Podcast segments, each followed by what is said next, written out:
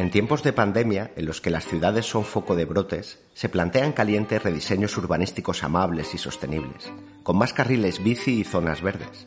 Los portales inmobiliarios publicitan sus anuncios destacando aquellas privilegiadas viviendas que tienen balcones exteriores y terrazas, como si se vendiera una vacuna residencial ante el tedio de posibles nuevos confinamientos. Sin duda hoy buscamos más luz que ayer. La necesitamos. Lo que no saben los vecinos de Madrid es que esta visión la tuvo un hombre fascinante hace 150 años. Eso sí, multiplicada por 10.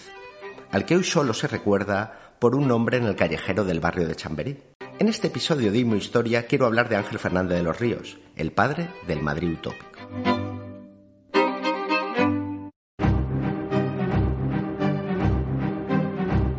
Periodista, político y urbanista, Fernández de los Ríos es protagonista del XIX español, ese siglo esquizofrénico en que cada poco tiempo se cambiaba de régimen a golpe de bayoneta. Exiliado en París por sus ideas liberales, en España pesaba sobre él una condena a muerte en su destierro francés dedicó gran parte de su tiempo a diseñar un nuevo Madrid, una ciudad que sería abierta, europeísta y anticlerical. Cuando en 1868 se produjo la denominada Revolución Gloriosa, que acabó con el reinado de Isabel II, nuestro personaje regresó a su ciudad natal para ejercer como concejal de obras públicas.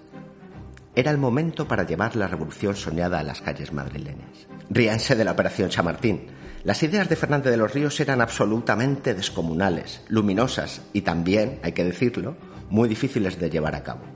La base de su plan consistía en unir la ciudad anterior al ensanche por grandes avenidas rectas, tomando las instituciones del Estado como referentes y creando plazas que la ennoblecieran.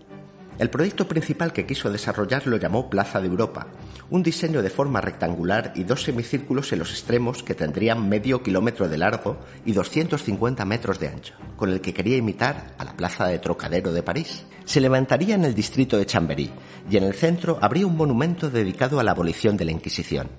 La estatua iba a ser forjada con las campanas de las iglesias colindantes. Así describió su propuesta Usaremos campanas que tantas veces han tocado en son de regocijo para celebrar los autos de fe y los actos de iniquidad de los tiranos que han pesado sobre España por espacio de 300 años.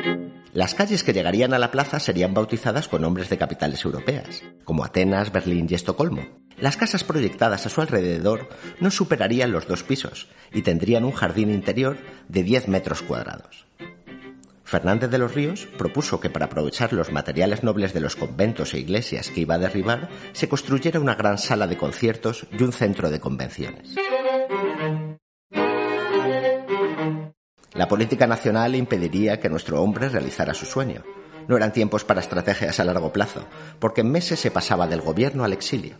Aquel proyecto murió cuando apenas nacía, así como sus demás ideas, como la proyección de convertir la hermosa iglesia de San Francisco el Grande en un panteón dedicado a los hombres ilustres de España.